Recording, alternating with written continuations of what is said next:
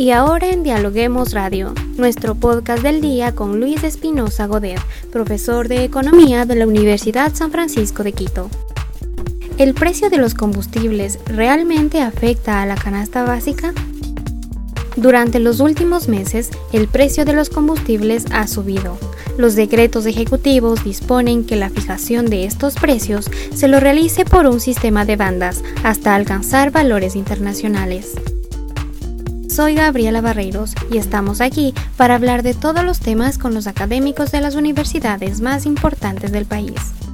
Hola, muy buenas, encantado de estar aquí con ustedes y como siempre de colaborar con Dialoguemos.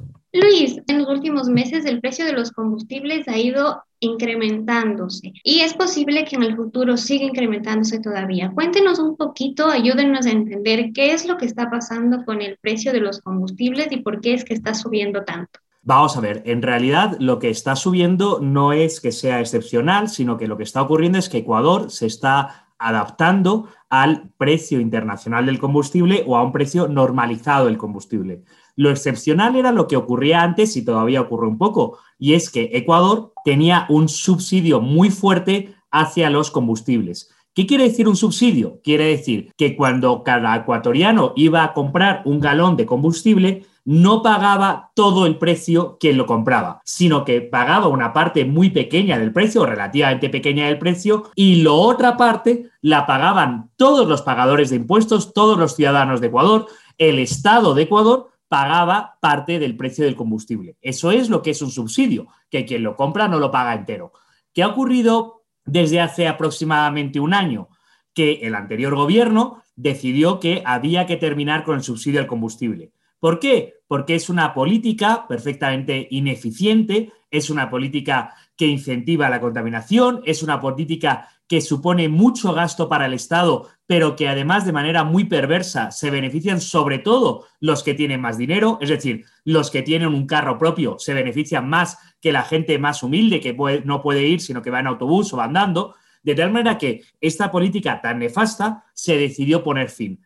Pero no se puso fin de manera eh, tajante de un día para otro, sino que se hizo un proceso por el cual se va a ir adaptando el precio del combustible. Y a lo largo de este año se ha incrementado en un 60%. Y eso es por eso que está el precio del combustible subiendo en Ecuador en los últimos tiempos. ¿Cómo se define este precio de los combustibles? Leíamos por ahí que se define con un sistema de bandas. Explíquenos un poquito más cómo funciona este sistema de bandas. A ver, el sistema, eh, la, fórmula que había en el decreto era eh, bastante complicado, pero el sistema es, eh, para explicarlo, es relativamente sencillo. Lo que quiero decir es, de mes a mes se va determinando cuál es el precio internacional del combustible y cada mes se puede subir en torno a un 5% con respecto al mes anterior. De tal manera que si el precio del combustible sigue estando más alto, el precio internacional sigue estando más alto que eh, el eh, precio de Ecuador, entonces se va a seguir subiendo. Y es exactamente eso lo que ha ido ocurriendo, que ha seguido subiendo y ha seguido subiendo.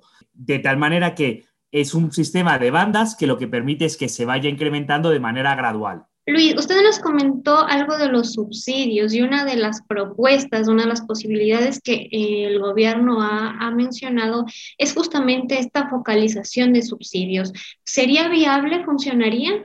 Vamos a ver, a mí me extraña mucho cómo en Ecuador seguimos teniendo eh, conversaciones sobre temas que, ya se está superando. Es decir, todo este sistema que está haciendo que se incremente el precio del subsidio eh, el precio del combustible, perdón, está ocurriendo porque ya están desapareciendo los subsidios. Lo cual, ¿qué quiere decir?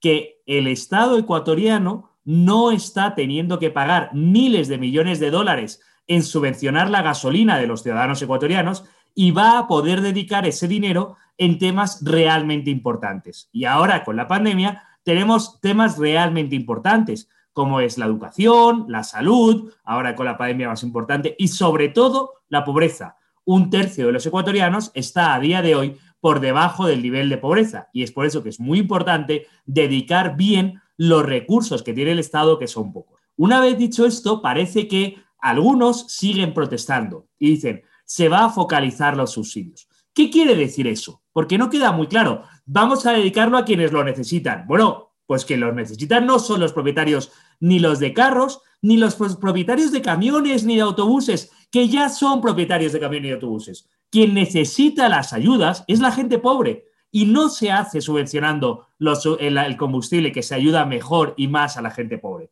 Pero hay algo todavía mucho más importante y es, puesto que en Ecuador el combustible es más barato porque el Estado ecuatoriano, los pagadores de impuestos ecuatorianos están pagando ese combustible, gran parte de ese combustible está cruzando la frontera hacia Colombia y sirviendo como insumo para el narcotráfico. La pregunta es, ¿es justo, es ético, es moral, es razonable que los ciudadanos ecuatorianos estemos pagando impuestos para que a los narcotraficantes colombianos les salga más barato el poder producir la droga?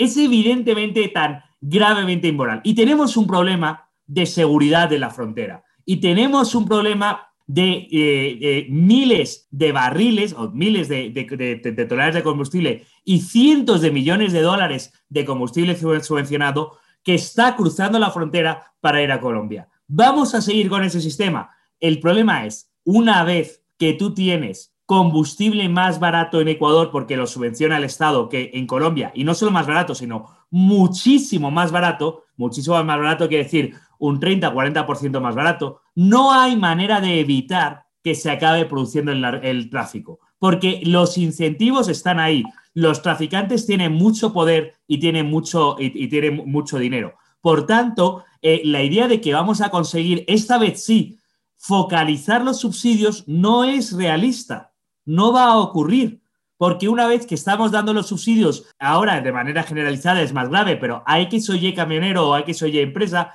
es probable que extraiga parte de ese combustible barato aquí, lo lleve al otro lado de la frontera y lo venda más caro, porque ahí está obteniendo el beneficio. Lo puede hacer a nivel personal o lo puede hacer a través de las mafias y de los traficantes que lo están haciendo. Así que la cuestión de los subsidios ya estamos camino de solucionarla y no hace falta inventar nada nuevo. De hecho, creo que podemos empezar a hablar en positivo. Me parece sorprendente y me parece muy digno de celebrar lo bien que está funcionando este sistema en Ecuador. Es decir, este modelo de hacerlo gradualmente a lo largo de año y medio, dos años, porque por ahora llevamos un año y un mes, pero probablemente este sistema va a durar en torno a año y medio, dos años hasta que se equipare a los precios internacionales, está siendo bastante efectivo, bastante eficiente y bastante bueno. Por otro lado, también cuando suben los costos de los combustibles, también se ve un incremento en ciertos productos básicos, ¿no? Arroz, azúcar,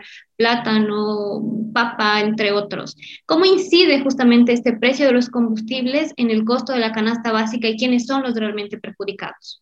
Eso es uno de los múltiples mitos que se repiten en Ecuador una y otra vez y que es estrictamente falso. Es decir, claro que el combustible es uno de los insumos, uno de los precios que tiene la cadena productiva todas las, todas las cosas. Es decir, el combustible afecta a todos los precios porque todos se trasladan. Pero hay dos cosas que no se están comentando allí. La primera, el coste de transporte es una parte muy pequeña del coste total de un producto. El coste de transporte a nivel internacional, lo que cuesta traer un par de zapatos, por ejemplo, desde China hasta Ecuador, que son semanas en el barco, etcétera, puede reducirse a unos centavos de dólar. El coste de transporte que cuesta traer desde una provincia, desde Ambato, por ejemplo, hasta el mercado en Quito, eh, eh, una libra de tomates, es una parte muy pequeña de lo que es el, el coste de la libra de tomates. Y es más, el coste de transporte no es solo el coste del combustible, es también el coste del trabajo del camionero y es también el coste de eh, amortización del capital del camión.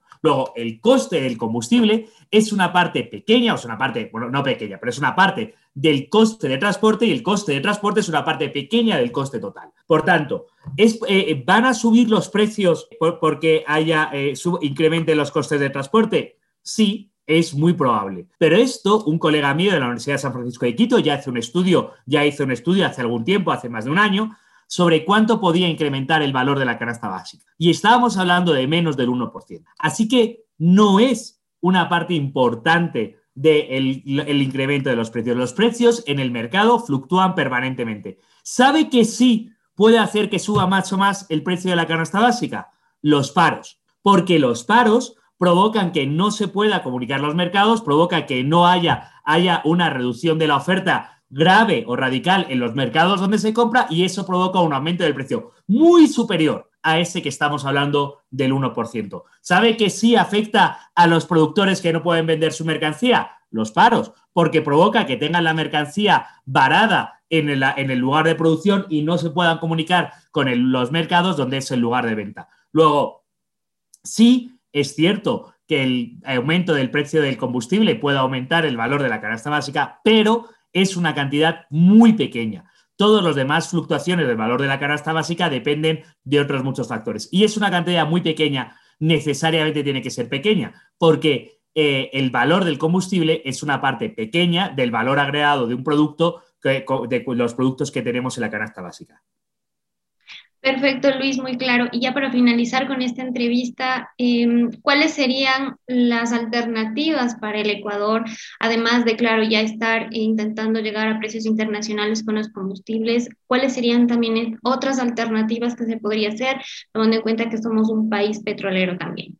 Eh, alternativas, no, necesitamos alternativas para muchos problemas que tiene Ecuador. Necesitamos alternativas para poder importar más, necesitamos alternativas para exportar más, necesitamos alternativas para generar empleo, que haya alternativas, necesitamos alternativas para que haya más competencia en los mercados, necesitamos alternativas para que haya más y mejor distribución, necesitamos alternativas para que haya más cadenas de supermercados y mercados, necesitamos alternativas para que haya más empresas que generen empleo.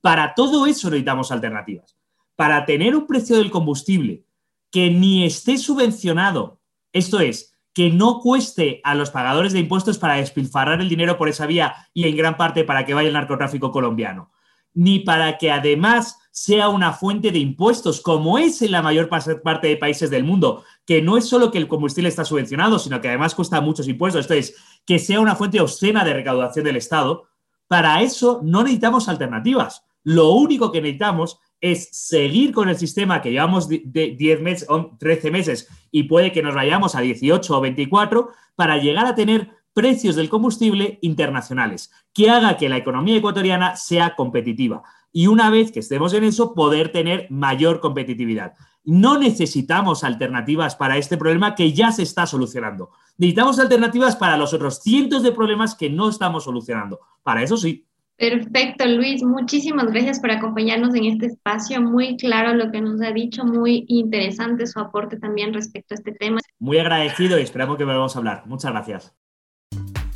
Y muchas gracias amigos por acompañarnos. No se olviden de seguirnos en nuestras redes sociales, Facebook, Twitter e Instagram como arroba dialoguemosinfo y visitar nuestra página web www.dialoguemos.es. Conmigo, hasta la próxima.